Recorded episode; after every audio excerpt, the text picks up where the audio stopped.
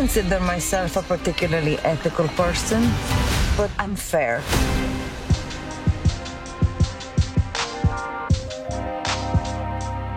FFW Cast, o podcast do FFW para falarmos de moda além da superfície. Eu sou Augusto Mariotti. E eu sou a Camila Ian.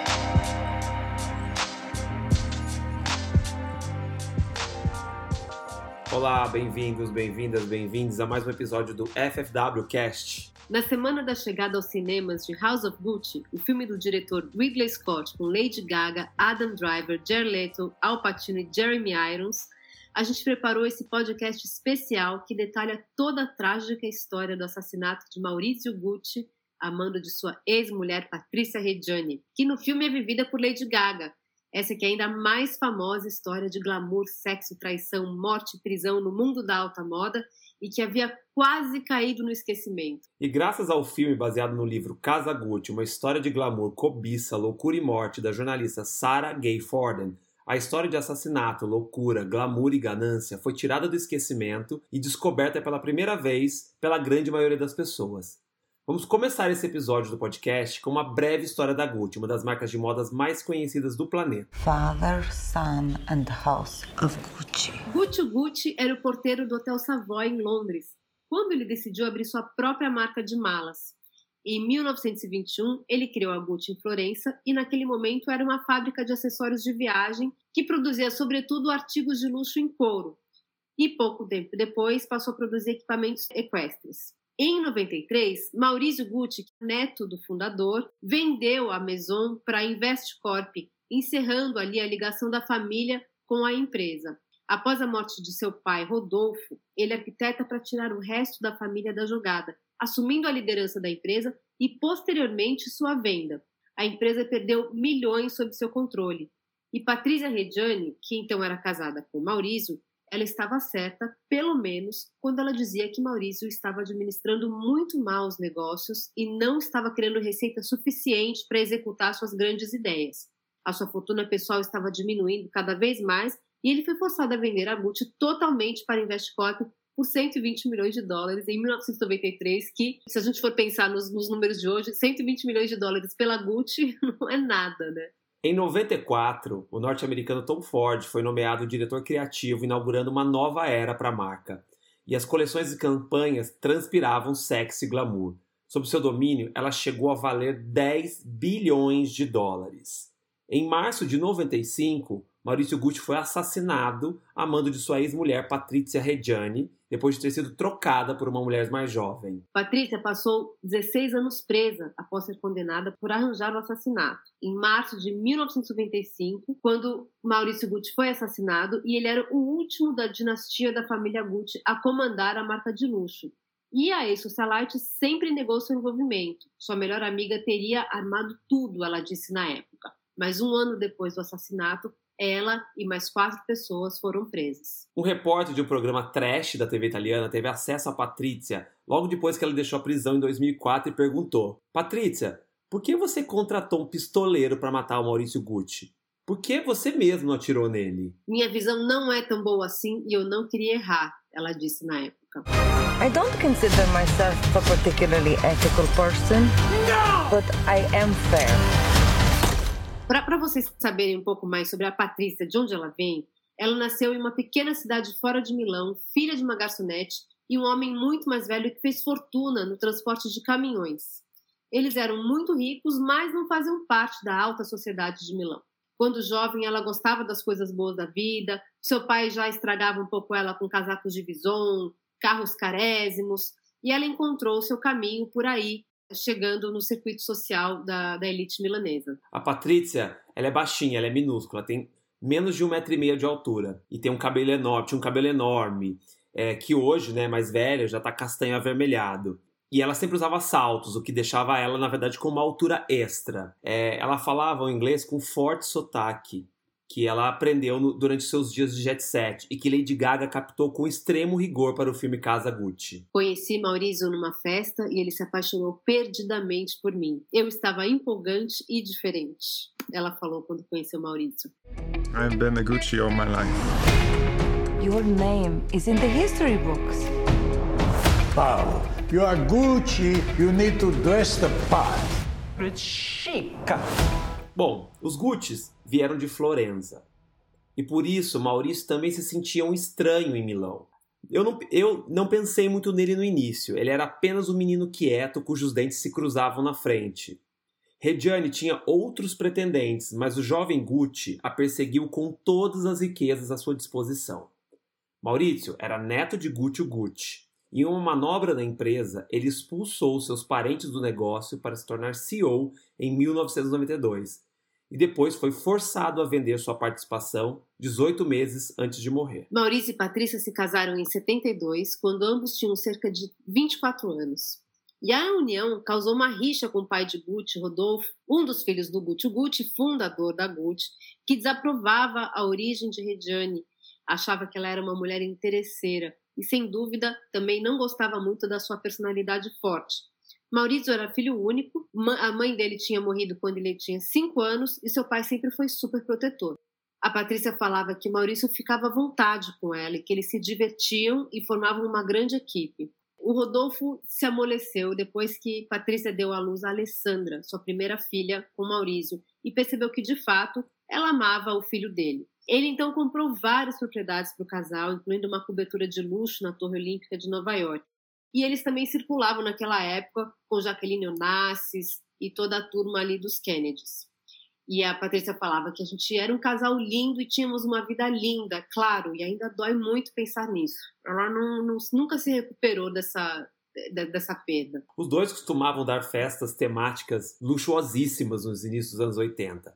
Faziam viagens particulares no iate de madeira de 64 metros, o Creole, que Maurício comprou para marcar o nascimento da segunda filha, Alegra.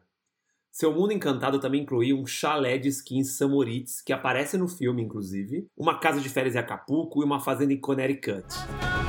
It's time to take out the trash. They're my family. So am I. E como é que foi a separação deles, né? Segundo Patrícia, tudo começou a se desfazer após a morte de Rodolfo, Rodolfo Gucci, em 1973, quando Maurício então herdou a participação de 50% do pai na Gucci. Maurício enlouqueceu. Até então, eu era sua principal conselheira sobre todos os assuntos da Gucci, mas ele queria ser o melhor e parou de me ouvir, ela disse. A marca Gucci vinha perdendo prestígio com o excesso de licenciamentos do seu famoso logotipo do duplo G e com a produção em massa de bolsas de lona.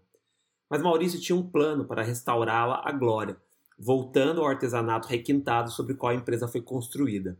Ele lutou por anos com seu tio e primos, que eram donos da outra metade da empresa, até que ele armou um plano para comprar a parte deles com a ajuda da Investcorp. O casamento do casal implodiu ao longo do caminho. Aparentemente cansado da constante intromissão de Reggiani, uma noite Maurício fez a mala e saiu de casa. Enquanto isso, a empresa perdia milhões sob seu controle. Reggiana estava certa, pelo menos, ao dizer que Maurício estava administrando maus negócios e não criando receita suficiente para executar suas ideias. Sua fortuna pessoal diminuía e assim ele foi forçado a vender a Gucci. Na separação, os advogados de Maurício Gucci propuseram um acordo de divórcio para Reggiani de 3 milhões de euros mais 700 mil euros por ano, e ela rejeitou.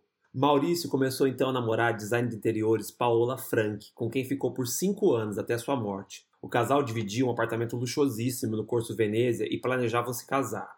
Alta e loira, Frank era retratada pela imprensa italiana como uma glamurosa caçadora de ouro. No dia seguinte ao assassinato, Frank recebeu uma ordem de despejo de Reggiani para se mudar do grande apartamento que dividia com Gucci. I've been the Gucci all my life. It is an empire. You can help the family. Gucci is not exciting, and everybody knows it.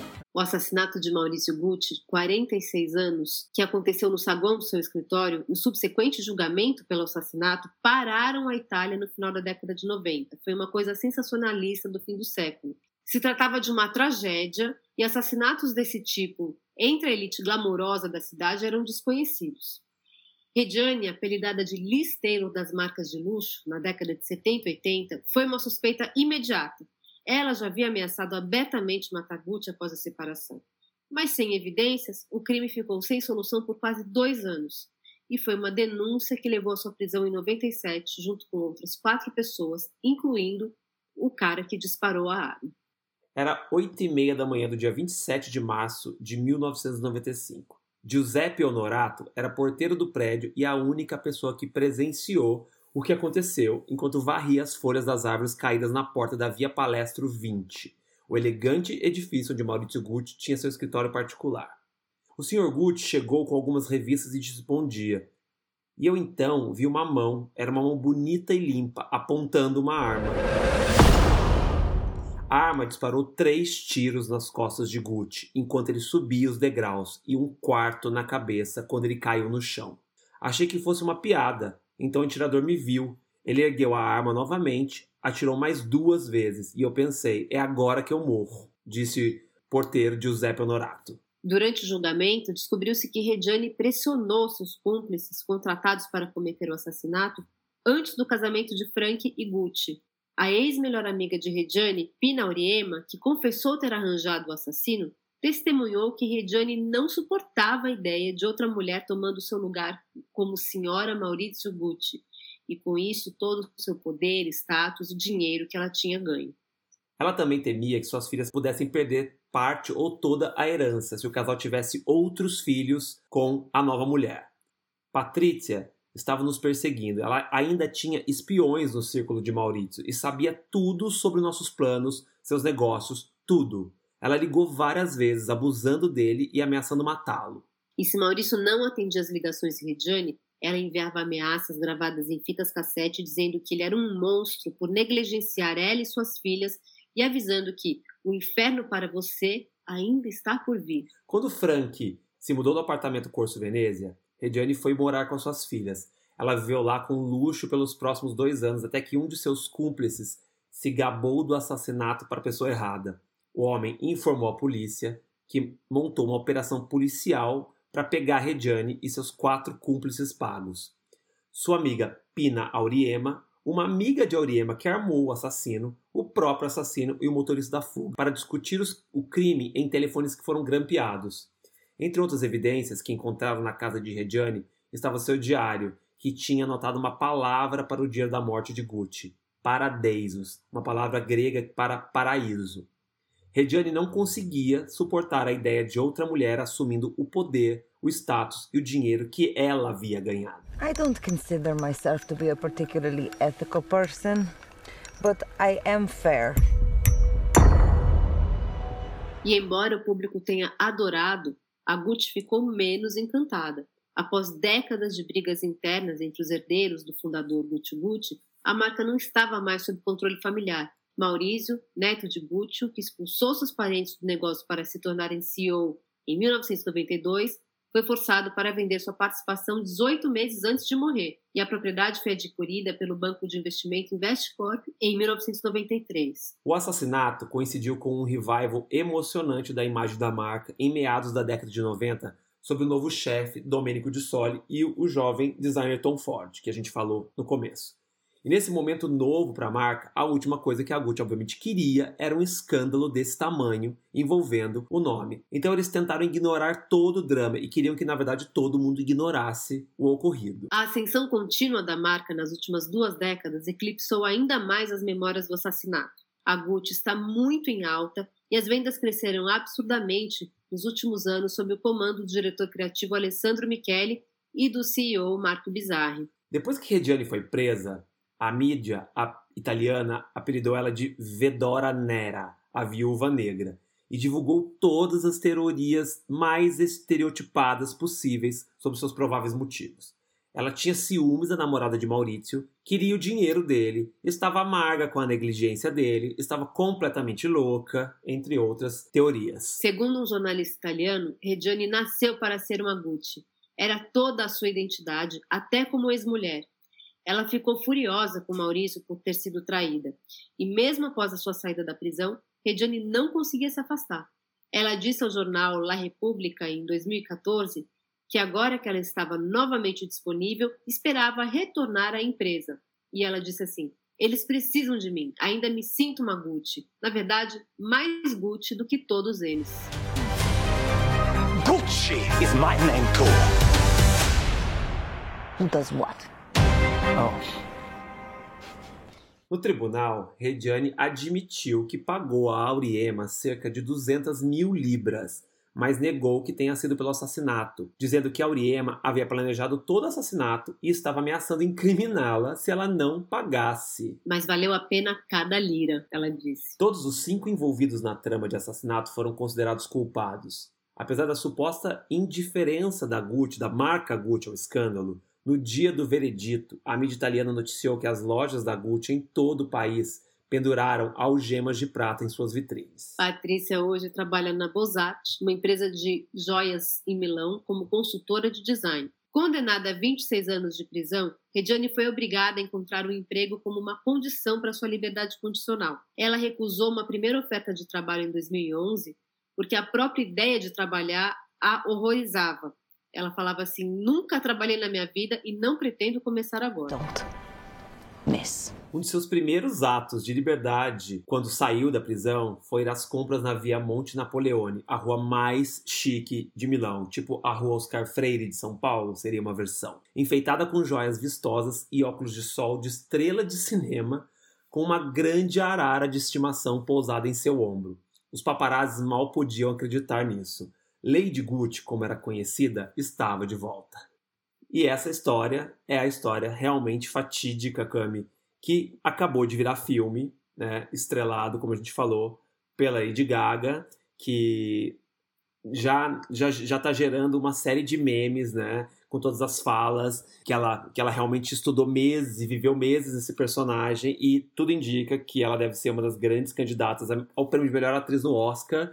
E eu tô muito ansioso para ver esse filme. E você, Cami? Eu também. Eu já tinha lido o livro há uns anos atrás e realmente o livro eu recomendo que todos leiam porque ele conta com muito detalhes. Essa essa essa autora ela realmente fez uma, uma pesquisa absurda assim sobre toda a história da família e, e, conta mas muito, muito mais do que a gente vai ver no filme certamente mas eu também tô louca para ver o filme louca para ver a Lady Gaga e o Adam Driver que eu, eu, ele é meu crush muito bem foi um podcast uma edição rápida né mas a gente conseguiu aqui resumir para vocês em detalhes essa trágica história que como a gente falou no começo é ainda a, a maior história trágica do mundo da moda envolvendo esse sobrenome Gucci, que na verdade nomeia uma das marcas mais importantes do mundo de todos os tempos.